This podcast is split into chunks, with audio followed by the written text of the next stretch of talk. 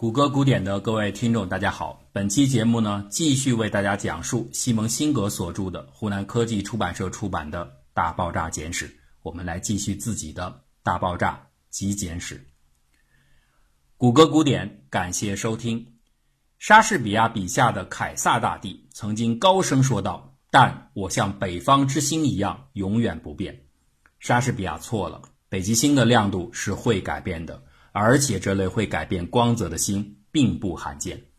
英仙座的大灵武被称作“眨眼的恶魔”，而就是这些恶魔改变了天文学的命运。十六世纪晚期的约翰·古德里克是一个聋哑人，这是他人生的不幸，但是他却得以进入到英国爱丁堡第一所专为聋哑儿童开设的学校，这无疑又是他的幸运。十四岁时，古德里克转到了正常的沃灵顿学院继续学习。并且在几年之间逐渐展现出自己在天文学方面的奇才。古德里克迷恋上了一种特殊的天文对象——变星。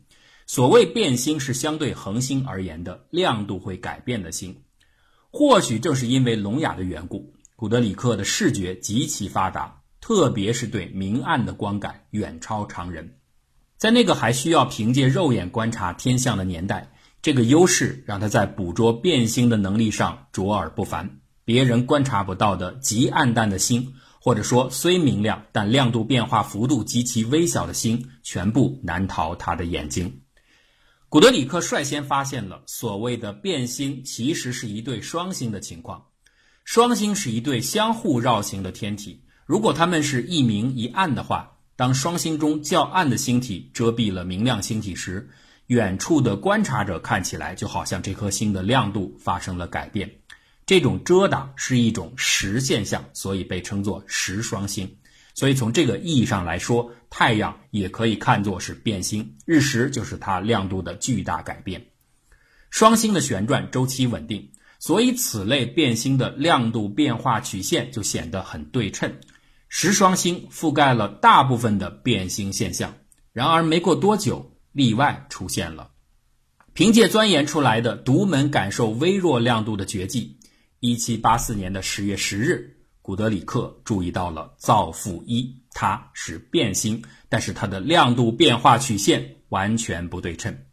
在五天的变化周期内，亮度曲线会在一天之内升到最高值，又在四天之内缓慢下降到最低值，形成一个鱼翅的形状。显然，这不能用十双星加以解释。在古德里克所处的年代，人们不可能知道这类变星其实是因为热膨胀和引力共同作用下导致的一种密度循环改变了光线的透射率，从而造成亮度变化的。但是啊，这个发现本身就堪称伟大。从此，这类变星被称作造父变星，它特殊的亮度曲线就被形象的叫做鲨鱼鳍。一八三九年，路易斯·达盖尔发明了银版照相技术。这对天文学的巨大推动作用超出许多人的想象。在此之前，天文观测的结果都要依靠人的手工绘图或者满是主观臆断的描述加以记录。比如啊，长蛇座阿尔法远远不如狮子座伽马亮，它比金牛座贝塔还要弱，这样的话比比皆是。那到底怎样的差距才算是远远不如？到底亮度非常接近的星体间孰强孰暗？这些都是观察者的个体化的论断。现在呢，小小的银板彻底改变了这个局面，客观的光学映像取代了主观感受。从此之后，拍照就成为望远镜越来越主要的使命。对此变革最为积极的响应者是这方面的先驱——哈佛天文台。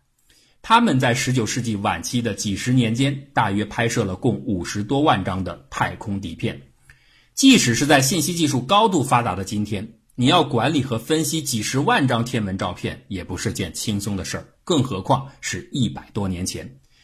面对着一幅幅的数量巨大的实体底板，每一张里边都包含着数百颗恒星，每一颗恒星都需要进行亮度评级和位置的确定。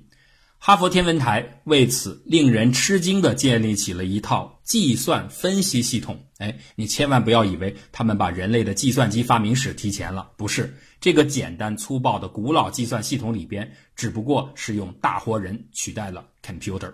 computer 们负责观察、分析和归类全体的底板，硅基生命还没有取代碳基生命，碳基计算机已经先于硅基计算机问世了。这里我们说的 “computer” 这个词啊，不是一种比喻的用词，它是真实的历史中人们对这些计算分析人员的称呼。他们无愧于最早的人形计算机。有趣的是，哈佛天文台的台长爱德华·皮克林很快就发现，让男人做 computer 是极不称职的。相反的，妇女们不仅要求的亲水低廉，而且他们的分类既细致又准确。于是。娘子军就成了哈佛天文台一道独特的风景。当然了，台长只允许女生们做分析的工作，却绝不允许她们接触望远镜，因为在漫漫的长夜里，男男女女依偎在一起遥望漫天的繁星，想想都觉得容易生出意外。但是意外还是来了，不过是一份意外的惊喜。计算员里边有一个女孩，叫做亨利埃塔莱维特。就是这位牧师的女儿，为彻底终结天文学的大辩论敞开了大门。从哈佛大学拉德克里夫学院毕业之后，莱维特不幸地生了一场大病，成为严重的耳聋患者。他对光线也开始变得敏感起来。莱维特对造父变星情有独钟，他花了几个月的时间，对所有的造父变星的相片进行测量和编目。并把注意力放在了造父变星的亮度变化周期和它们与地球的距离这两个变量之间的关系上。天文学家早就知道，天体的可视亮度不等于真实亮度，那中间主要的一个影响因素就是距离。你本身再明亮，如果距离遥远的话，也会显得暗淡无光，这会引起一个循环式的困难。要想知道星球的距离，你得先掌握它的真实亮度。可是啊，你得先知道距离，才可以根据可视亮度反算出真实亮度。该怎么打破这个循环呢？莱维特想到，或许可以利用小麦哲伦星云内的二十五颗造父变星作为样本来解决这个难题。他虽然不知道小麦哲伦星云离地球有多远，但他估计这个距离值一定是非常的大。另一方面呢，这二十五颗变星同属于一个星云，相互之间的间距应该很小。这一大一小之间，它们到地球就可以视为大体上等距。事实证明，这个假设是合理的，而且意义非凡，因为它让莱维特手上第一次有了一组被消除了距离差异的变星群，而这种情况下，它们的可视亮度就可以代表实际亮度。接下来，莱维特把这二十五颗变星的亮度和周期这两组数据分别画在坐标图上，结果。所有的数据点清晰地分布在同一条曲线的附近，这个发现是关键性的，它意味着变星的亮度和周期之间存在着依赖关系。那利用这条曲线，只要测量出某颗变星的周期，就可以查询到它的亮度。而如果我们有了真实的亮度，天文学家们只要在设法确定出任意的一颗已知亮度的变星，它的距离作为基准的话，其他所有变星的距离都可以计算出来。天文测距的尺子终于被找到了，所差的只是一个定盘星。这个基准点不久之后被其他的天文学家找到，他们运用综合的定位技术确定出一颗造父变星的距离。从此，天文学测距。不再是困难的事情。莱维特因一条拟合曲线而成名，这条曲线呢，终结了天文学的大辩论。而不久之后，另一位天才同样的因为一条拟合曲线走上了天文学圣坛，他的曲线却会引发出一场影响更为深远的更大的纷争。这位天才叫做埃德温·鲍威尔·哈勃。哈勃无疑是一个天赋极高的人。尽管他从在八岁生日那天拿到了祖父送给他的生日礼物一架望远镜，并且熬夜观看密苏里深湛的星空时就爱上了天文学，但他一直不得不屈从于父亲的意志去学习法律。他的法律学习的很不错，他为了挣钱，后来做保险经纪人，还有当老师也都很出色。但最后他还是走进了天文世界。用哈勃的话来说，那是一种召唤。中文的召唤其实不足以反映 “summon” 这个词的力度，你不妨把这种吸引力理解为有人请你去做政治局常委。哈勃说过，他宁愿当一个二流的天文学家，也不愿做一个一流的律师。而事实证明，作为天文学家，他不仅是一流的，而且是超一流的。一九一九年，哈勃得到了威尔逊山天文台的邀请，并欣然前往。但是稍显尴尬的是，他和这里其他的天文学者显得有些不协调。对于大辩论的议题，哈勃倾向于认为星云是独立的星系，而几乎大部分威尔逊山的人都认为星云是在银河系之中。其中最有影响力的代表就是哈罗·沙普利。沙普利啊，特别瞧不上眼前这个年轻人那种甚至有点过度和做作的英格兰贵族文化的膜拜还有模仿，烟斗、高帽。牛津斜纹软呢外套，蹩脚的伦敦腔，这哪还像个美国人呢？不过，沙普利稍后的一次晋升解决了这种尴尬的气氛。一九二一年，沙普利因其在当时还未解决的大辩论中的突出贡献，被调往哈佛大学天文台担任主任。而避开了沙普利的哈勃，也终于如愿以偿地得到了更多的使用那台一百英寸虎克望远镜的时间。一九二三年十月四号，哈勃的第一次的伟大发现来临了。这一天，他把望远镜对准了仙女座 M 三幺，曝光了四十分钟。结果呀，底片上出现了一个新的斑点。哈勃不确定这是污渍还是一颗新星，于是第二天他再次拍摄 M 三幺，并且增加了五分钟的曝光时间，斑点又一次出现了。而且由于这天的观测条件极佳。这个斑点的附近还多出了另外两个点，哈勃在它们的旁边标注下字母 N，这代表疑似的新星。下面呢，当然是要确认这三个斑点到底是不是新星。那也许以前就已经有人拍到过它们呢。经过和天文台历史照片的比对，三个斑点中有两个确实是新星，但第三个点更奇怪，有些底片上它存在过。而在另一些底片上，它却无踪无影。这毫无疑问的说明，它是一颗亮度会改变的变星。哈勃非常兴奋地在它的旁边把 N 划掉，改成了 VAR 变星。哈勃为什么要如此高兴呢？因为这是人类在这个星云当中找到的第一颗变星。变星能够测距，这就意味着哈勃很快就可以知道仙女座的距离，它是不是位于银河系之中，一算可知。计算结果是，仙女座距离地球大约九十万光年，而银河系的直径只有十万光年。结论显而易见，大辩论结束了。哈勃把这些结果寄给了沙普利，沙普利看完这些信后，喃喃地说：“这封信。”捣毁了我的宇宙，岂止是毁了旧的宇宙？哈勃的成就还没有终结，他很快就会创造出一个新的、更加诡异的宇宙。在当时啊，利用光谱分析和多普勒效应测量恒星的运动速度已经是稀松平常的事儿了。已知的恒星速度一般都处在每秒几千米到几十千米这个范围内。一九一二年。一位前外交官、半路出家的天文学者维斯托斯利弗发现了一件奇怪的事儿，他把测速对象对准了星云，结果发现了光谱的蓝移。当时啊，大辩论还在进行中，大部分天文学者都相信星云是在银河系内的。可是仙女座的蓝移说明它正在靠近地球，速度高达三百千米每秒，这个速度大的有点离谱，连斯利弗自己都没有把握。所以呢，他又测定了草帽星云，这次是红移，算出的速度更加惊人，高达一千千米每秒，这已经是光速的百分之一了。如果用这个速度从伦敦到纽约的话，只要六秒钟就够了。情况有些不同寻常起来，星云的速度怎么会这么大呢？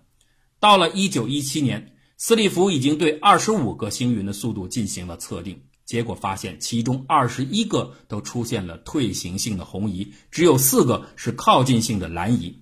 在接下来的十年间，越来越多的星系测定表明，它们当中绝大部分都在快速的后退。为什么地球会像一个中央帝国一样，如此的不招其他星球待见呢？这幅图景可有点不妙，因为它打破了天文学家预期中的稳态宇宙所需要的那些平衡。对此啊。人们给出了种种的解释，但莫衷一是。接下来就该哈勃出场了。哈勃的特点是从来不主动的提出解释或者观点，他在意的只有观测。他的名言是：“除非已经穷尽实证手段，否则不需要借助梦幻般的想象。这一次啊，哈勃要依赖于一个小伙伴的帮忙——米尔顿·赫马森。这个家伙原来只是威尔逊山酒店的一个服务员，有时呢给天文台送快递，结果喜欢上了天文学。后来他担任了天文台的门卫。当时的威尔逊山上流传着一个传说，说他们的天文台上有一个看门人，每一天这个家伙的天文本领都在快速增长中，哎，感觉就像少林寺的那个扫地老僧一样。赫马森没有那么神，但是他确实是一个天生的使用望远镜的奇才，他微调仪器的本领无人能出其右，这点啊让他成为哈勃最得力的助手，在研究当中。赫马森负责追踪星系的多普勒频移，而哈勃则测量星系的距离。说真的，这两个性格迥异的人能组成一个团队，真的是够奇葩。他们当中，一个是十足的英国绅士派头，另一个呢，则是天天到酒吧喝那种黑豹汁儿，就是一种非法酒精勾兑的烈性酒。到了一九二九年，哈勃和赫马森已经测量了四十六个星系的红移速度和距离。在把其中大约一半的测量误差较大的数据排除之后，哈勃将其余可靠的数据中星系距离和退行速度这两个变量画在同一张图上。这张图的横轴数据是哈勃的成果，纵轴数据是赫马森的工作所得。结果呀，哈勃他们认为这些数据点近似呈现出一条直线的形状。这就说明距离和退行速度不是随机分布的，而是成正比关系。一颗恒星如果距离远上三倍的话，它的退行速度也会快上三倍。这个推论可不得了。如果宇宙它的退行规律真是如此的话，那么它在遥远的过去就只能是浓缩在一个很小的区域里边。大爆炸理论的胎盘就在此时出现了。尖锐的质疑声接踵而来。主要的炮火都对准了哈勃所说的近似呈现出直线的那幅样本图。许多人都说这些点看起来非常的凌乱，你硬说它们分布在一条直线的附近，太过勉强了。完全可以用其他形状的曲线来拟合这些样本点，或者呢，也可以说它们完全没有呈现出任何的明显形状来。哈勃是不喜欢争论和解释的人，他能做的，他要做的就是更多的测量。此后两年间，哈勃和赫马森继续在深夜当中埋头苦干，捕捉到更多的、更遥远的星系的运动数据。到了1931年，新的数据图形做出来了。这个时候啊，就连最挑剔的学者也不得不承认，它确实是一条直线，星系距离和退行速度成正比。哈勃定律由此诞生。这个定律还有一个极其重要的推论。由于星系退行速度和当前的距离都已经测定出来，那你用距离除以速度，不就得到了星系的退行总时间吗？那很显然，这就是宇宙从那个极小的区域膨胀到今天的规模所经过的时长。哈勃认为，这就是宇宙的年龄，也被称作哈勃常数，它的数值是十八亿年。宇宙正在膨胀。哈勃的观测证据和弗里德曼、勒迈特等人的理论成果互相吻合在了一起。弗里德曼是不够走运的，他没有等到这一天就静悄悄地离开了人世。勒迈特要幸运得多，在遭受到足够多的质疑和无视之后，哈勃终于让他的工作获得了认可。勒迈特曾给爱丁顿写信介绍过自己的理论，结果呢没有得到任何的回复。现在。勒迈特再次致信给爱丁顿爵士，爱丁顿终于意识到自己的重大错误。他在一九三零年六月去信权威的《自然》杂志，称自己在三年前本应该注意到勒迈特的工作，并且呀，把勒迈特的论文推荐发表在皇家天文学会月刊上。评价是对此问题的完整的答案，一个绝妙的解。此后，人们对于宇宙膨胀的认知在不断的加深。爱丁顿把宇宙膨胀的过程比喻成一个吹气的气球，星体就是气球皮上的那些斑点，天体其实本身没有移动，它们看起来的相互退行，只是空间本身的膨胀所致。所以，严格的说来，赫马斯当年看到的光谱红移也不是多普勒效应。这个气球比喻还可以很好的回答人们对于宇宙膨胀理论会重新的把地球变成宇宙的中心这个疑虑。所有的星体固然看起来好像都在以地球为中心四处扩散。但其实，如果你站在气球皮上的任何一点去看的话，都会产生完全相同的中心感的体验，处处都是中心，也就是说没有中心。当然，你光是过了爱丁顿这关是不够的。物理学当时最大的权威仍然是爱因斯坦。在整个上世纪的二十年代，也许是感觉到自己的广义相对论已经解决了一切，爱因斯坦暂时失去了研究宇宙的兴趣。随着1931年的年初，他来到威尔逊山天文台访问，老婆口中显得孤陋寡闻的爱因斯坦，在哈勃助手赫马森的介绍下，欣赏到了巨大的天文望远镜和众多的天文照片。二月三号，他向云集此处的媒体公开宣布，放弃静态宇宙学说，支持膨胀宇宙模型。宇宙常数这个被爱因斯坦称作有昧于自己良心的丑陋的东西。终于从广义相对论方程中被抹去了。勒迈特终于成名。他在当时演讲时最喜欢引用的一个比喻是：在万物开始的时候，有一束美丽的烟花，一声爆炸过后，烟雾充盈了世界。可惜我们都来得太晚，无法见证造物主创生时刻的辉煌与灿烂。造物主这个词引起了许多科学工作者的警惕。这个和哈勃一样大出风头的人，可不像绅士哈勃一样，他只是乐于在镁光灯下讲讲自己的决斗故事，或者到奥斯卡颁奖典礼上接受众星的膜拜。勒迈特可是一位虔诚的牧师，这个身份事实上也帮助他吸引到了更多人的眼球。那他的原子理论难道不是一种现代版的创世纪吗？他是不是在为宗教寻找某种伪科学的证明呢？可是你要想驳倒这位牧师，烟火宇宙的批评者们就必须面对哈勃提出的坚实的证据，他们不得不去思考和寻找勒迈特哈勃体系的硬伤。其实这个硬伤非常容易发现，只要低头看看脚下的石头，证据就在那儿。地球上当时已经发现的最古老的岩石的年龄是三十四亿年，而哈勃测量出的宇宙年龄还不到二十亿年。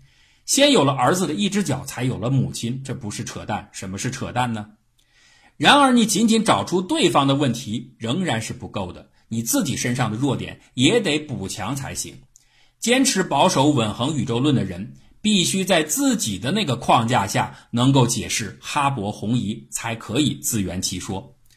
我记得有一个鞋匠曾经在修鞋时对我说过一句话：“鞋子都是你自己不想要的。”而不是因损坏才被扔掉的。只要你想修，它就一直可以穿下去。这个话真的是传神。对于物理理论，它同样适用。弗里茨·兹维基就是稳恒宇宙的一位修鞋匠。这个以顽固和保守著称的保加利亚人，最喜欢说话的时候讽刺别人，把别人叫做“混球”。哎，这个“混球”不是中文的翻译啊，这个“混球”的意思是。一个人像一个球体一样坏，从任何方向看过去，他混蛋的程度完全相同。我从来没有想到过，混球居然还有各项同性的物理含义。兹菲基的创造性可不仅仅体现在他发明“混球”这个词儿上，他还创造出了光疲劳理论。哈勃不是发现红移了吗？那不是星体在后退，那只是光线跑了那么远，累了。能量低了，所以才会变红。这就和往天上扔石头是一个道理，越往上，石头的能量就会越弱。这跟宇宙膨胀没有半毛钱的关系。如果说光疲劳解释还算是理论上的讨论的话，那么茨威基的老毛病复发，他无端的攻击赫马森等人，因为要拍哈勃的马屁，故意修改了数据，就实在令人反感。而且啊，就算是他说的光疲劳这个说法。其实也是不靠谱的，因为它顶多只能占有红移幅度当中非常非常小的一部分。爱丁顿曾经这样来评价，在解释哈勃红移的问题上，没有给光疲劳理论留下空间。然而啊，这丝毫不等于对宇宙爆炸起源论的批评或者讨论曾经停止过。毕竟，宇宙年龄和地球上的岩石年龄相抵触的这个硬伤还摆在那儿。而且啊，如果只是要解释哈勃红移所推出的宇宙膨胀这个事实的话，其实是有很多套路的。比如说，如果你坚持认为宇宙从诞生开始到现在一直是在膨胀的，那它当然就得开始于一个极小的尺度。可是宇宙为什么不可以是从一个比现在的规模稍微小那么一点点的状态开始膨胀的呢？那如果是这样的话，膨胀的过程只要很短的时间就够了。爱丁顿就是这样的渐变论的支持者，他不太赞成烟花式的膨胀观，而是认为宇宙的早期也许经历了漫长的稳恒状态。但在后来呢，一些微小偶然的改变打破了这种平衡，所以他才开启了平稳的宇宙膨胀的过程，正如人类现在之所见。除此之外呀，爱丁顿还提出了更大的脑洞：为什么一定要认为是宇宙在膨胀呢？难道不能是所有的原子或者物质粒子在同时的缩小吗？其实啊，说来说去，爱丁顿的这种种设想，还包括当时许多其他研究者给出的宇宙演化的图景。